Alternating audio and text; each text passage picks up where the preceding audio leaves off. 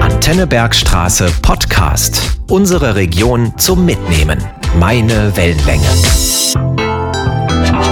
Hallo, liebe Hörerinnen und Hörer.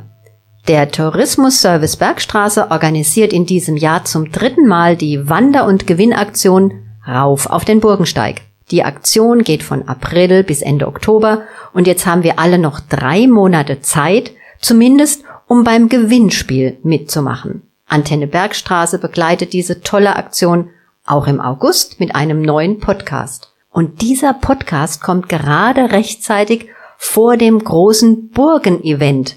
Aber dazu später mehr. Mein Name ist Jasmin Mölter und ich freue mich heute ganz besonders auf das Thema, weil ich nämlich schon weiß, dass es um die Stadt gehen wird, ja, in der ich geboren wurde. Unsere Burgensteig-Expertin Brigitte Zimmermann hat es mir nämlich vorhin verraten, dass es um Weinheim gehen wird. Hallo Brigitte, was werden wir denn heute von dir zu Burgen und Rittern erfahren? Hallo Jasmin. Heute möchte ich euch die zwei Burgenstadt Weinheim mit ihrer Geschichte, ihren Burgen, dem kurfürstlichen Schloss, dem Deutschordenhaus und anderen Highlights vorstellen. Zum Beispiel das Weinheim-Event Rauf auf die Burgen. Dieses findet am letzten Sonntag im September statt. Doch mehr dazu später. Und natürlich werde ich euch auch verraten, wo die fünf Weinheimer Stempelstationen für unsere Aktion Rauf auf den Burgensteig zu finden sind. Tja, das hört sich mal wieder richtig gut an. Und dann starten wir auch gleich mit der ersten Frage. Was weiß man denn über die Entstehung von Weinheim? Weinheim ist schon sehr alt. Bodenfunde belegen, dass schon 800 vor Christus hier Menschen gelebt haben. Etwa 500 nach Christus soll an der Weschnitz das Dorf Winnenheim entstanden sein. Daraus erwächst später die Stadt Weinheim. Hängt denn der Name Weinheim mit Wein zusammen? Wahrscheinlich nicht. Auch wenn es mit dem Wein naheliegend ist. Denn an der Bergstraße rund um Weinheim wächst der Wein bereits seit der Römerzeit. Namensgebend ist vermutlich ein fränkischer Adliger namens Vino. Der Name Weinheim kommt demnach nicht von Wein, sondern von Vinos Heim. Übrigens spielen Weinheimer Weinberge vermutlich im Jahr 755 eine Rolle für die erste urkundliche Erwähnung des Ortes. So sind verschiedene Weinberge aus Weinheim als Schenkung an das Kloster im Lorscher Kodex dokumentiert. Brigitte, bitte denke an den Bildungsauftrag von Antenne Bergstraße und somit bitte kurze Erläuterung zum Lorscher Kodex. Aber gerne doch. Der Lorscher Kodex ist ein Urkundenbuch, in dem mehrere tausend Schenkungen eingetragen sind. Diese Schenkungen hat das Benediktinerkloster in Lorsch im Laufe der Jahrhunderte erhalten. Das Kloster hat einen besonderen Stellenwert denn ab 772 steht es unter dem Schutz von Karl dem Großen. Es ist erst Königs und dann Reichskloster und damit vor den Begehrlichkeiten und Zugriffen der umliegenden Bischöfe und Adligen geschützt. Und wie entwickelt sich denn Vinusheim weiter? Im Jahr 790 macht ein Graf dem Kloster Lorsch eine umfangreiche Schenkung. Dadurch kommt der größte Teil der Gemarkung Weinheim in den Besitz des Klosters. Im Jahr 1000 erhalten die Lorscher Mönche von Kaiser Otto III. das Marktrecht für Weinheim. 65 Jahre später erlaubt König Heinrich III dem Kloster in Weinheim eine Münzstätte einzurichten. Weinheim wird ein beliebter Handelsort, wächst und gedeiht. Als 1232 das Reichsprivileg für das Kloster Lorsch aufgehoben wird, fallen die Rechte des Klosters an Weinheim an den Erzbischof von Mainz. Und wie könnte es anders sein? Es entstehen Konflikte. Denn der benachbarte Pfalzgraf beansprucht Weinheim ebenso. Zur Betonung seiner Ansprüche legt er um 1250 nahe dem heutigen Marktplatz die Neustadt an. Der Streit mit den Mainzern verschärft sich. Und wie wird dieser Konflikt dann beigelegt? Mit dem Hemsbacher Schiedsspruch von 1264. Dieser spricht dem Pfalzgrafen die Neustadt und die von den Lorschern errichtete Burg Windeck zu. Das alte Dorf an der Weschnitz bleibt im Besitz des Mainzer Erzbischofs. Das heißt, es gibt Weinheim jetzt gleich zweimal an der Bergstraße? Ja, richtig. Die Altstadt und die Neustadt mit unterschiedlichen Landesherren. Aber 1308 wird bei einem gerichtlichen Vergleich zwischen Mainz und der Pfalz auch die Altstadt dem Pfalzgrafen zugesprochen. Doch erst rund 150 Jahre später werden beide Gemeinden unter kurpfälzischer Herrschaft zusammengeführt. Und was bringt dann diese Zusammenführung? Sehr viel. Die Stadt blüht auf. Gerber, Müller und andere Zünfte bringen Wohlstand. Um 1537 entsteht der erste Teil des kurpfälzischen Schlosses, das heute als Rathaus dient. 20 Jahre später wird am Marktplatz das erste Kaufhaus gebaut. Heute ist dort im Erdgeschoss die Touristinfo und im Obergeschoss ein historischer Rats- und Festsaal. Wie hat Weinheim eigentlich später dieses kriegerische 17. Jahrhundert überstanden? Wie andere Orte an der Bergstraße hat der Dreißigjährige Krieg und der Pfälzische Erbfolgekrieg tiefe Spuren hinterlassen. Doch Weinheim berappelt sich wieder und wächst weiter. Das kurpfälzische Schloss bekommt neue Teile. Zur gleichen Zeit pflanzt man die ersten Bäume im Exotenwald, der aktuell sein 150-jähriges feiert. Dort findet man Bäume, die eigentlich nur in fernen Ländern wachsen. Danke für diesen Tipp, denn der Exotenwald ist zusammen mit dem Hermannshof tatsächlich wirklich erlebenswert. Aber noch einmal zur Stadt.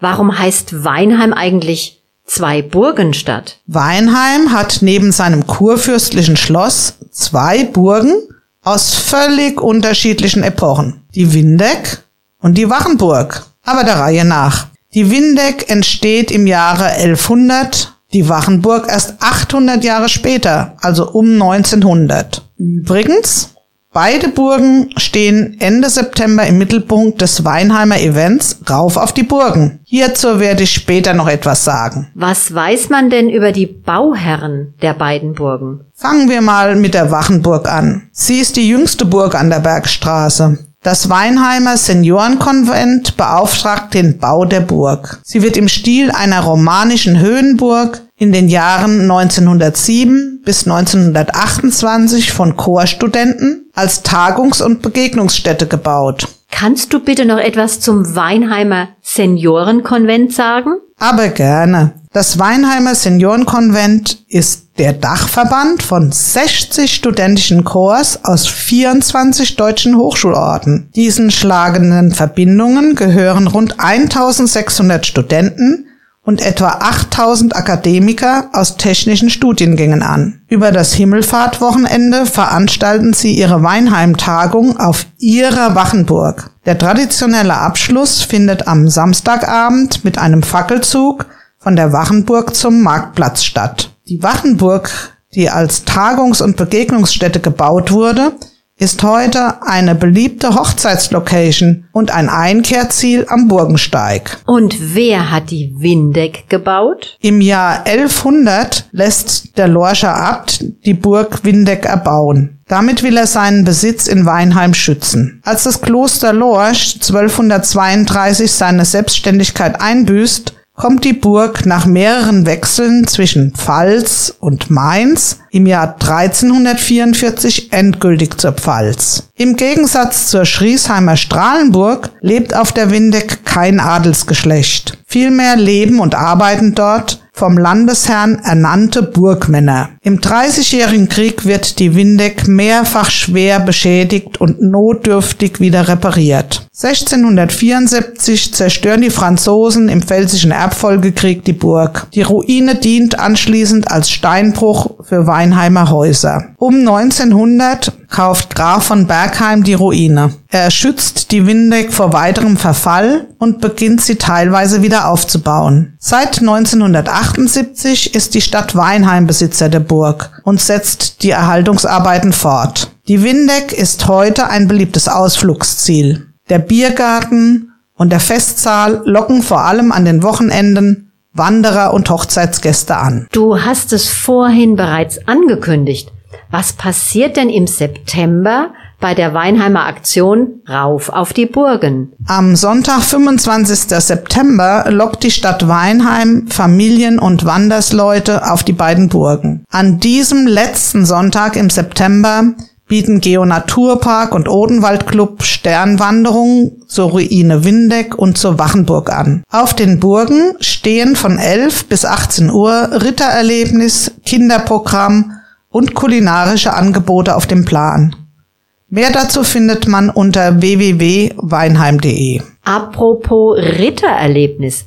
Haben in Weinheim eigentlich auch einmal echte Rittersleut gelebt? Ja, und zwar die Ritter des Deutschordens. Brigitte, bitte kurze Erläuterung zum Deutschorden. Der Deutschritterorden, auch Deutschorden genannt, ist der jüngste der drei großen geistlichen Ritterorganisationen. Sie sind im Mittelalter im Heiligen Land entstanden. Der Deutschorden prägt zusammen mit den Templern und Johannitern die europäische Geschichte. Die Deutschordensritter sind am weißen Mantel mit schwarzem Kreuz zu erkennen. Zur Verwaltung und wirtschaftlichen Nutzung ihres Besitzes haben sie ein sehr fortschrittliches Beamtenwesen geschaffen. Die kleinste Verwaltungseinheit ist die Kommende, auch Komturei genannt. Diese wird von einem Kontur geführt. Danke für diese Erläuterungen. Seit wann gibt es denn den Deutschorden in Weinheim? Die erste Urkunde, aus der seine Aktivität in Weinheim ersichtlich ist, stammt aus dem Jahr 1273. Sie lässt vermuten, dass der Orden schon einige Zeit früher nördlich der Weschnitz auf den sogenannten Kapellenäckern ansässig ist. Im Jahr 1308 verlegt der Orden seinen Sitz in die Neustadt. Ob die Deutschherren, wie bei diesem Orden üblich, auch in Weinheim ein Spital eingerichtet haben, ist nicht überliefert. Aber man kann davon ausgehen, dass das Gutleuthaus ursprünglich ein Ordensspital gewesen ist. So ein Spital war in der damaligen Zeit sicherlich ein Segen für Weinheim. Welche Spuren hat denn der Deutschorden sonst noch in Weinheim hinterlassen? Die Weinheimer Kommende ist eine der kleinen Niederlassungen des Ordens. Deshalb wird sie 1472 von Sachsenhausen, dem Ordenshaus in Frankfurt, einverleibt. Die Besitzungen und Rechte in Weinheim werden allerdings weiter von Weinheim aus verwaltet. Im Jahr 1710 wird das Kommendenhaus im Stil des Barocks neu errichtet. Heute dient es der Stadt Weinheim als Museum. Übrigens mit einem eigenen Bereich zum Deutschorden. Zu Beginn des 19. Jahrhunderts wird das Deutschordenshaus zum Amtshaus umgebaut. Dabei werden Ordenskapelle und angrenzende Wirtschaftsgebäude abgerissen. Inventar und Steine werden versteigert. Zu den einzigen Zeugen der ehemaligen Kapelle des Deutschordenshauses gehört eine Inschrift im Flur des Museums sowie der Grabstein des Dietmar von Tettnangen im Foyer. So, liebe Brigitte, was hat denn nun Weinheim mit der Wander- und Gewinnaktion rauf auf den Burgensteig zu tun. Auf der Weinheimer Gemarkung gibt es insgesamt fünf Stempelstationen für die Wander- und Gewinnaktion. Die erste Station aus nördlicher Richtung ist am Hofladen des Quittenprojekts in Weinheim-Sulzbach. Dort kann man sich fürs Gewinnspiel registrieren und auch leckere regionale Quittenprodukte kaufen. Die zweite Station befindet sich am Schaukasten des Restaurants Fuchsche Mühle an der Birkenauer Talstraße. Dort lohnt sich die Einkehr, bevor man die Weschnitz überquert und den Wachenberg zur Wachenburg hinaufsteigt. Die dritte Station liegt direkt an der Wanderroute am Parkplatz unterhalb der Wachenburg. Die Burggastronomie und der herrliche Rundumblick von der Wachenburg machen die Mühen des Aufstiegs vergessen. Die vierte Station ist an der Ruine Windeck. Sie liegt unterhalb der Wachenburg am Blütenweg. Hier hat man vom Biergarten oder Burgturm eine hervorragende Aussicht auf den Weinheimer Marktplatz mit Altstadt. Die fünfte Stempelstation findet man am Museum der Stadt Weinheim in der Fußgängerzone Amtsgasse 2, dem früheren Deutschordenshaus. Alle Stempelstationen laden direkt oder im Umfeld zum Einkehren und Verweilen ein. Öffnungszeiten und Speiseangebote findet man im Internet. Jetzt die Frage, die an dieser Stelle immer kommt.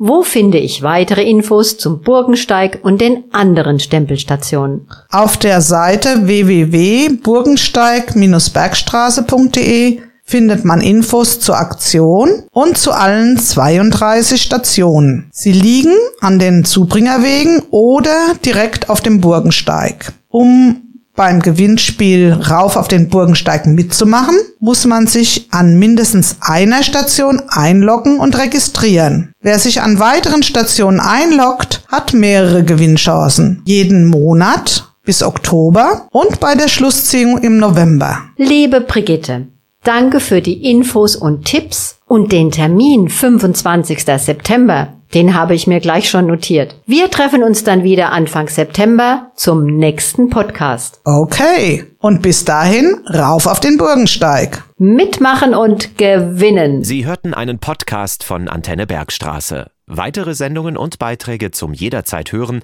auf antennebergstraße.de.